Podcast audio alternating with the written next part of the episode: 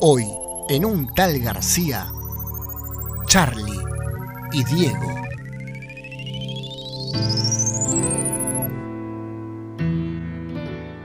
Cuando hablamos de Charlie García y Diego Maradona en Argentina, tal vez estemos hablando de los dos máximos ídolos populares de los últimos 50 años. Genialidad y rebeldía, talento e ironía. Si bien Charlie por su música comenzó a ser reconocido desde muy joven, lo de Diego tiene otra dimensión no tenía 20 años y ya era conocido en buena parte del mundo.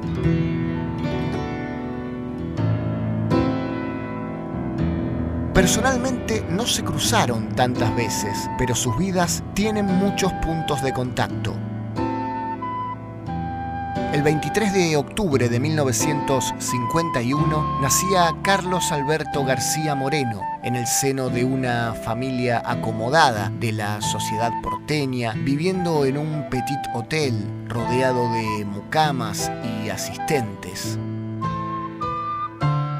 Nueve años y una semana después, el 30 de octubre, sí, el mes 10 de 1960, nacía Diego Armando Maradona. Era el primer hijo varón de una familia humilde de Villa Fiorito.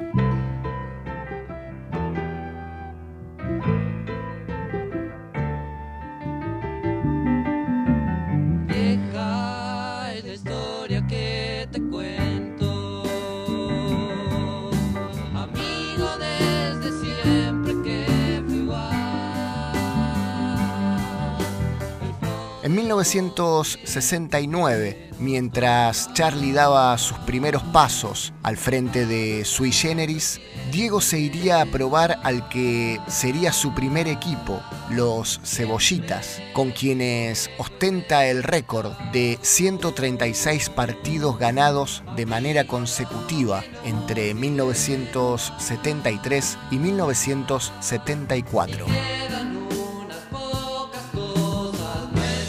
En 1976 los dos debutan. Por un lado, Charlie debutaba con su nueva banda, La Máquina de Hacer Pájaros, y por el lado de Diego, debutaba oficialmente en la primera división de Argentinos Juniors.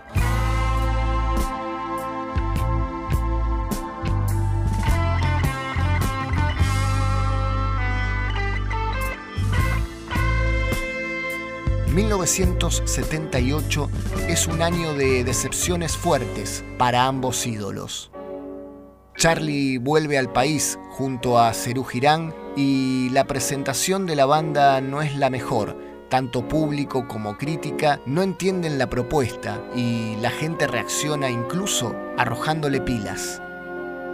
Por el lado de Diego, la decepción tiene que ver con la no convocatoria de César Luis Menotti para que integre la selección que disputaría el Mundial a jugarse en Argentina.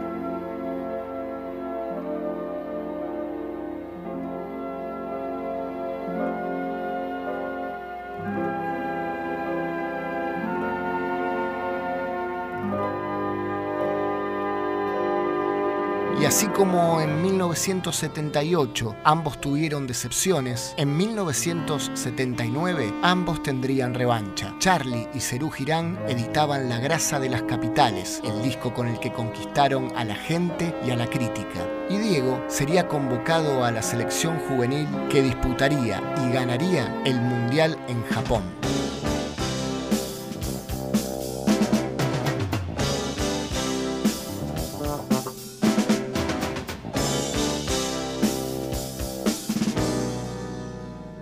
En 1982 encontramos otra coincidencia. Mientras Diego juega su primer mundial con la selección mayor en España, Charlie edita su primer disco solista, Yendo de la cama al living.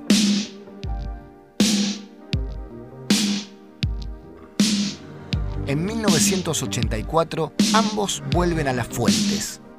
Por el lado de Diego es vendido al Napoli, un club pequeño modesto, no poderoso como el Barcelona, algo que lo acerca a sus orígenes en Argentinos Juniors.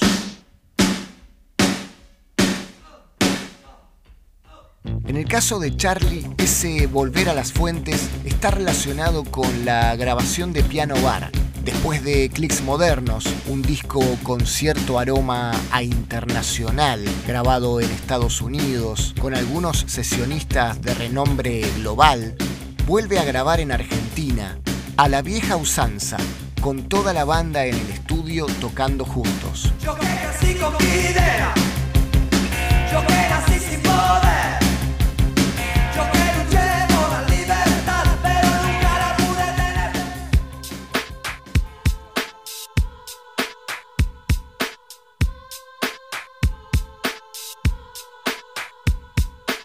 En 1986, mientras Diego se coronaba como el mejor jugador del mundo después de ganar el Mundial disputado en México, Charlie, por su lado, sacaba un disco menor, como es Tango. Casi como si hubiera pensado, este año los alegrás vos, Diego.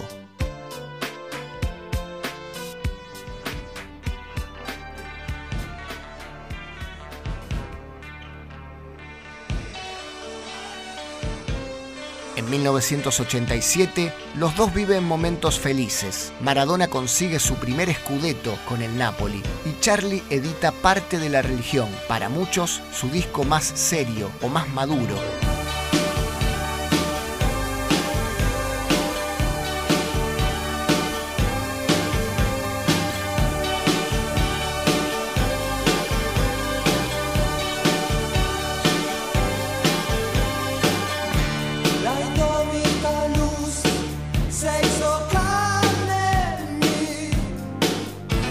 1990 nos trae otra coincidencia. Encontramos a los dos ídolos cerrando etapas. Diego jugaría su última final del mundo y Charlie editaba Filosofía Barata y Zapatos de Goma, el disco con el que de alguna manera cierra los años 80.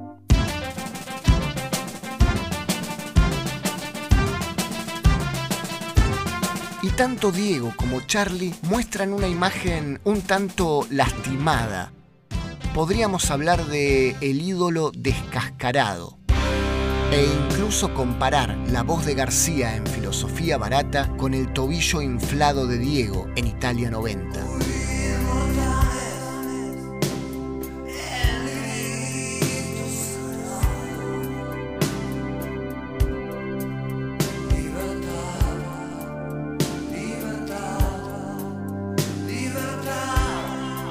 Entre fines de 1990 y 1993, ambos cursan una etapa de transición. Diego con algunos pasos pequeños por equipos de fútbol y alejado de la obtención de logros. Y Charlie con el regreso de Cerú Girán, alguna internación y la edición de discos poco relevantes. No voy a dejar. Por esos momentos, los dos ídolos compartían más titulares en la sección policiales que en las musicales o deportivas.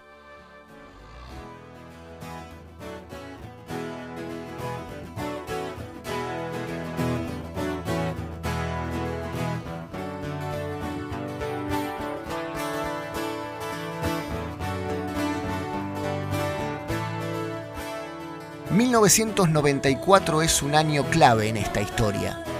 Los dos ídolos vuelven al primer plano, pero finalmente recibirían un revés de parte del destino. Diego se prepara intensamente para jugar su último mundial y arranca la competición a gran nivel, pero después del partido con Nigeria, su control antidoping da positivo y es separado del plantel.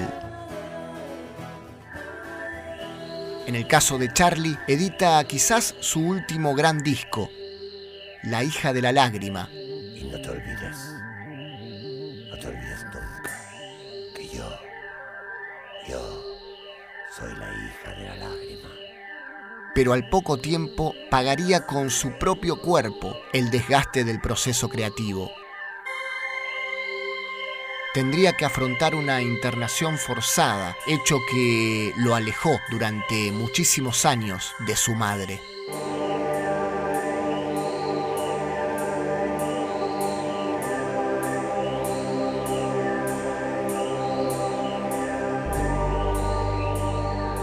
Empieza el coqueteo con el rubio en sus cabelleras. Primero Charlie, homenajeando a Kurt Cobain, y poco tiempo después Diego se pinta el famoso mechón sobre su sien derecha. Habría que esperar unos años para verlo completamente platinado. Ese mismo año es el de el primer encuentro cara a cara entre ambos ídolos. Charlie se encontraba en Madrid grabando junto a Claudio Gavis una colaboración con el guitarrista para su disco Convocatoria.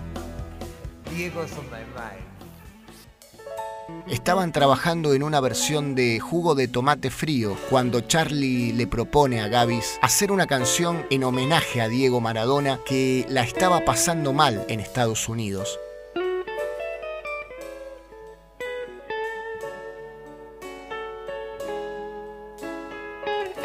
Así, entre los dos componen el Maradona Blues.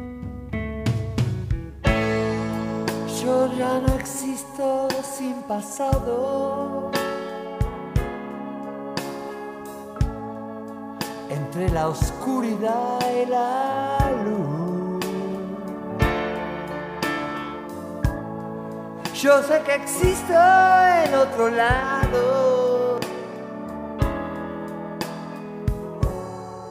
Yo ya perdí el autobús.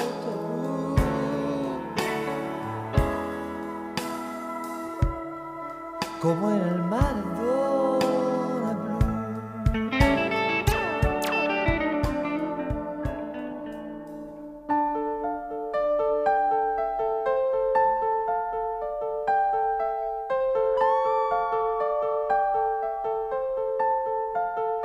Decíamos que ese mismo año fue el del primer encuentro cara a cara.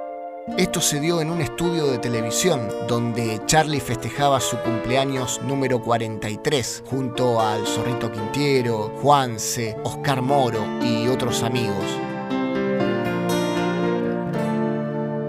De repente, la sorpresa. Llega Diego Maradona y se revoluciona todo.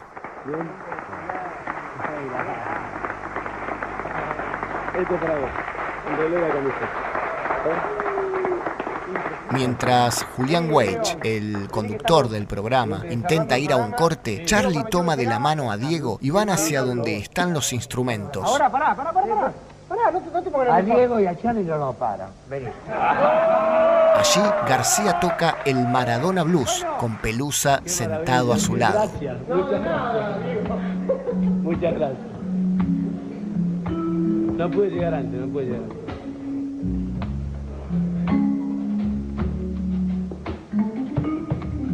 Esto fue en el exacto momento. Cuando vemos esas imágenes es increíble el grado de alegría que muestra Charlie con la sorpresa de la llegada de Maradona. Te conozco de otro lado. Entre la oscuridad. En el 2000 encontramos otra coincidencia. Maradona mira hacia atrás y edita Yo soy el Diego, su autobiografía.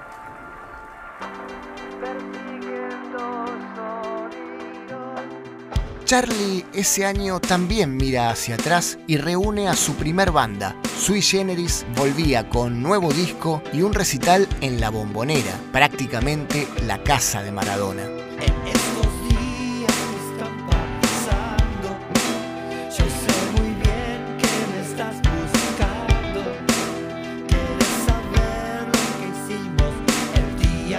Apagaron la luz.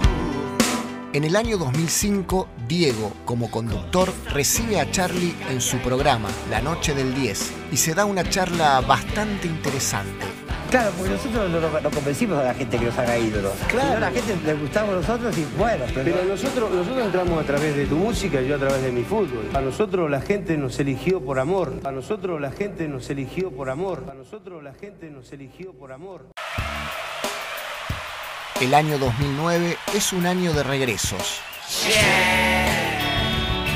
te pones la camiseta, deberías saber por qué. Si bien Diego vuelve en el 2008 a la selección argentina de fútbol, en este caso como director técnico, el debut oficial es al año siguiente. Ese mismo 2009, Charlie vuelve a los escenarios con el concierto subacuático. Diego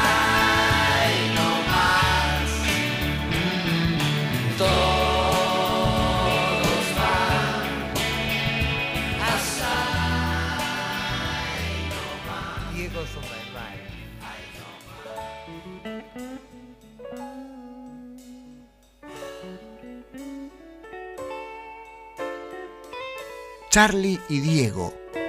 Diego y Charlie. Dos ídolos populares. Dos vidas. Dos orígenes diferentes. Y una amistad eterna.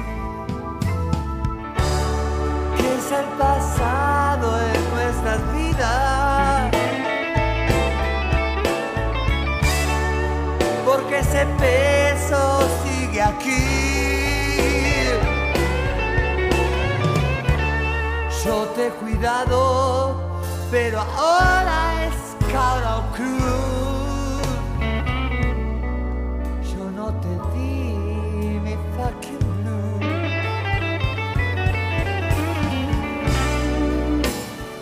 es solo